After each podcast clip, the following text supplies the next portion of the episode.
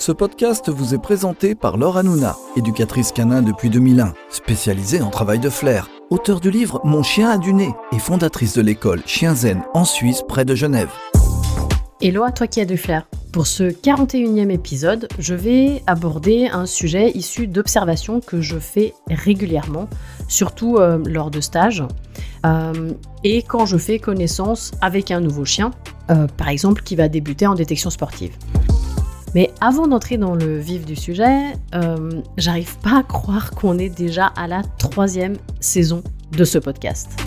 Euh, ça veut dire que cette année, et plus précisément en août, puisque j'avais commencé en août, euh, le podcast va fêter sa troisième année, c'est trois ans. C'est vrai que je pense que de tous les supports de contenu gratuit, que ce soit les réseaux sociaux, YouTube, euh, ben, le podcast, c'est vraiment mon support préféré.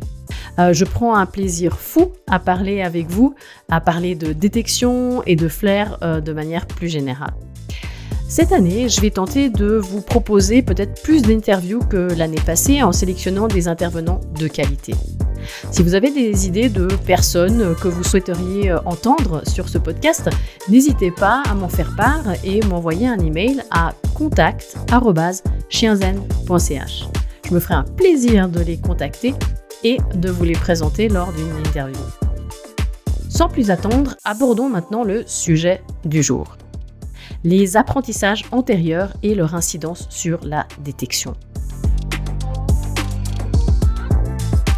La première question à se poser, c'est de quelle manière est-ce que les apprentissages qu'un chien a fait avant de débuter la détection va influencer certains comportements? Première chose, par exemple, et ça c'est quelque chose qui m'est arrivé avec June, donc j'avais fait un réel sur Instagram, par exemple, si on prend l'utilisation du scratchboard, c'est-à-dire qu'un scratchboard, on va l'utiliser pour que le chien euh, se lime les ongles. Et comment est-ce qu'on va lui apprendre? Ça On va lui apprendre à gratter une planche sur laquelle on aura mis un papier euh, type euh, de ponçage. Et en grattant, en fait, il va s'user les ongles. Donc, en fait, moi, la question que je me suis posée avant de présenter ça à June, c'était de me dire, ok, si je lui apprends ça, est-ce que elle va se mettre à gratter lors de la désignation? Est-ce que euh, ben ça va pas avoir une incidence sur finalement son comportement de désignation qui jusque-là est un assis et regarder la cible? Est-ce que ça va pas entraîner un chien qui va gratter? Bon, finalement, euh, June euh, n'a toujours pas compris l'utilisation du scratchboard, malgré mes efforts. Euh, et en fait, ben, au lieu d'utiliser le scratchboard, elle le désigne. Donc pour là, pas de problème. mais par contre, sa demi-sœur, Prana, a tout à fait et très rapidement compris à quoi ça servait et enfin surtout comment ça s'utilisait. Et en fait, Récemment, j'ai voulu introduire de nouveaux comportements chez Prana, notamment des comportements un peu de proprioception. Et quand j'ai voulu lui apprendre à reculer, Prana a gratté. Voilà. Parce que c'est comme c'est le dernier truc qu'elle a appris récemment et qu'apparemment elle trouve ça super cool, et eh ben elle gratte, enfin elle s'est mise à gratter euh, la planche sur laquelle en fait je voulais qu'elle recule. Je te donne cet exemple parce qu'on va avoir la même chose en détection. Si on a un chien qui a appris plein de choses, euh, qui a par exemple, euh, pour lequel euh, ben, finalement on a passé beaucoup de temps, comme par exemple June sur la désignation, eh ben elle, elle va me désigner la scratchboard. Et les chiens en fait vont vraiment bah, finalement avoir des préférences en termes de comportement. Ils vont choisir ce qu'ils ont envie d'utiliser et souvent, euh, eh ben, c'est pas forcément exactement ce qu'on souhaite quand on veut leur apprendre quelque chose de nouveau. Deuxième chose euh, bah, que je vois par exemple, bah, alors là pour le coup, euh, souvent dans les stages, ça va être par exemple des chiens qui ont appris à mettre leurs pattes sur des plateformes. ça peut être euh, on leur a appris des exercices de proprioception, ça peut être des exercices d'obéissance, puisqu'on utilise des plateformes pour ça. Ça peut être aussi des exercices d'agility, puisqu'on leur apprend par exemple le contact. Et quand ces chiens viennent en stage et qu'il y a ces apprentissages-là, eh ben, qu'est-ce qu'ils vont faire? C'est que quand euh, on va par exemple sortir des contenants, on va leur montrer des boîtes, des boîtes en carton, des boîtes en plastique, bah, ils vont mettre leurs pattes dessus. Et du coup, on va devoir un petit peu désapprendre ce type de comportement, ou en tout cas les désapprendre dans le cadre de la détection, pour que ben, ils arrêtent de faire ça et qu'on puisse vraiment travailler sur les odeurs. Troisième chose, ça va être par exemple, euh, ben, j'ai été confrontée aussi lors d'un stage des chiens qui faisaient du dog parcours. Et en l'occurrence, le stage avait lieu là où euh, ben, ils font du dog parcours, ce qui fait qu'il y avait une grosse confusion pour eux sur l'activité qu'ils devaient faire. Et pour ces chiens-là, eh ben en fait, chaque fois qu'ils voyaient les obstacles, même si par exemple je mettais une petite boîte donc assez visuelle proche de l'obstacle, donc dans cette boîte il y avait l'odeur, eh ben ils montaient sur l'obstacle. Et ça, ben, finalement, c'est logique parce que les chiens sont très euh, environnementaux, on va dire, ils observent euh, et, c'est comme ça qu'ils font des apprentissages.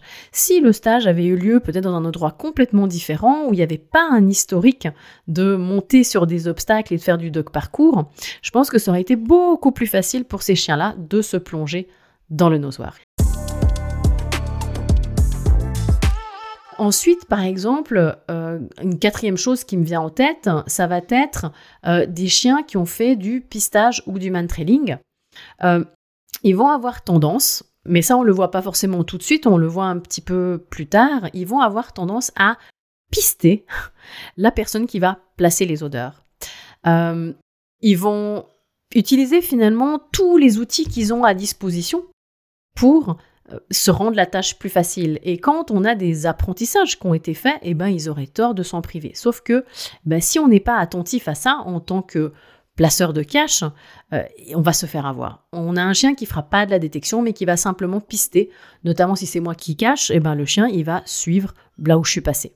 Et euh, ça, je l'ai aussi vu en, stage. En l'occurrence, c'était une chienne de chasse, un chien courant. Elle avait bien compris la détection, elle avait bien compris le principe de l'odeur et qu'elle devait le trouver.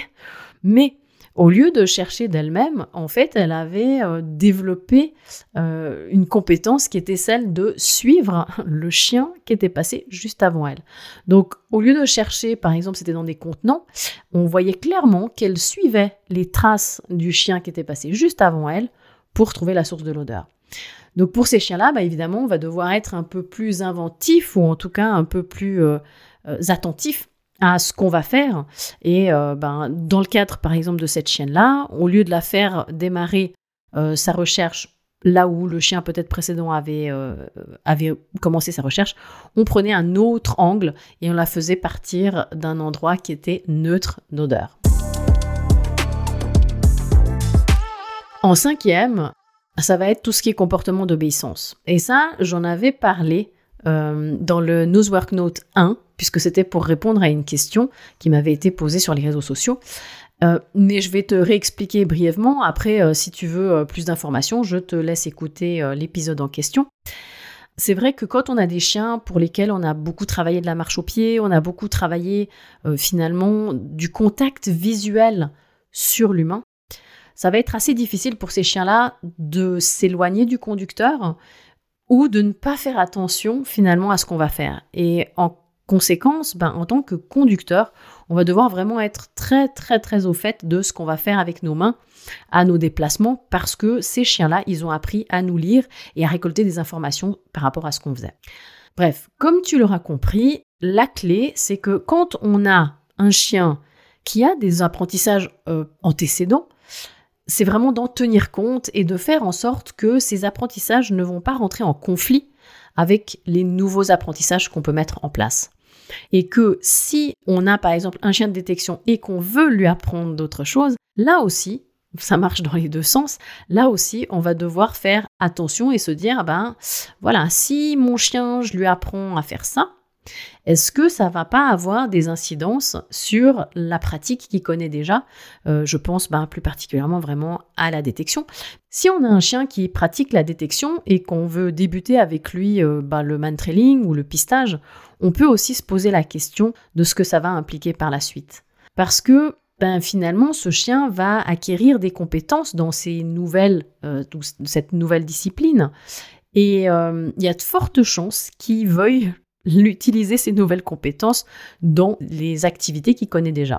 Donc, il va vraiment falloir observer et être attentif sur le fait que ben, ce chien-là, qui, malgré qu'il connaisse la détection, ne se mette pas tout d'un coup à pister la personne qui a placer les caches. On arrive au bout de cet épisode. J'espère qu'il t'a plu, que tu as trouvé des informations pertinentes. Euh, n'hésite pas à me dire en commentaire ou à m'envoyer un mail pour me dire si tu as des questions sur le sujet. Comme d'habitude, moi j'ai vraiment, je suis vraiment très ouverte et je me dis qu'il faut vraiment laisser le chien s'exprimer.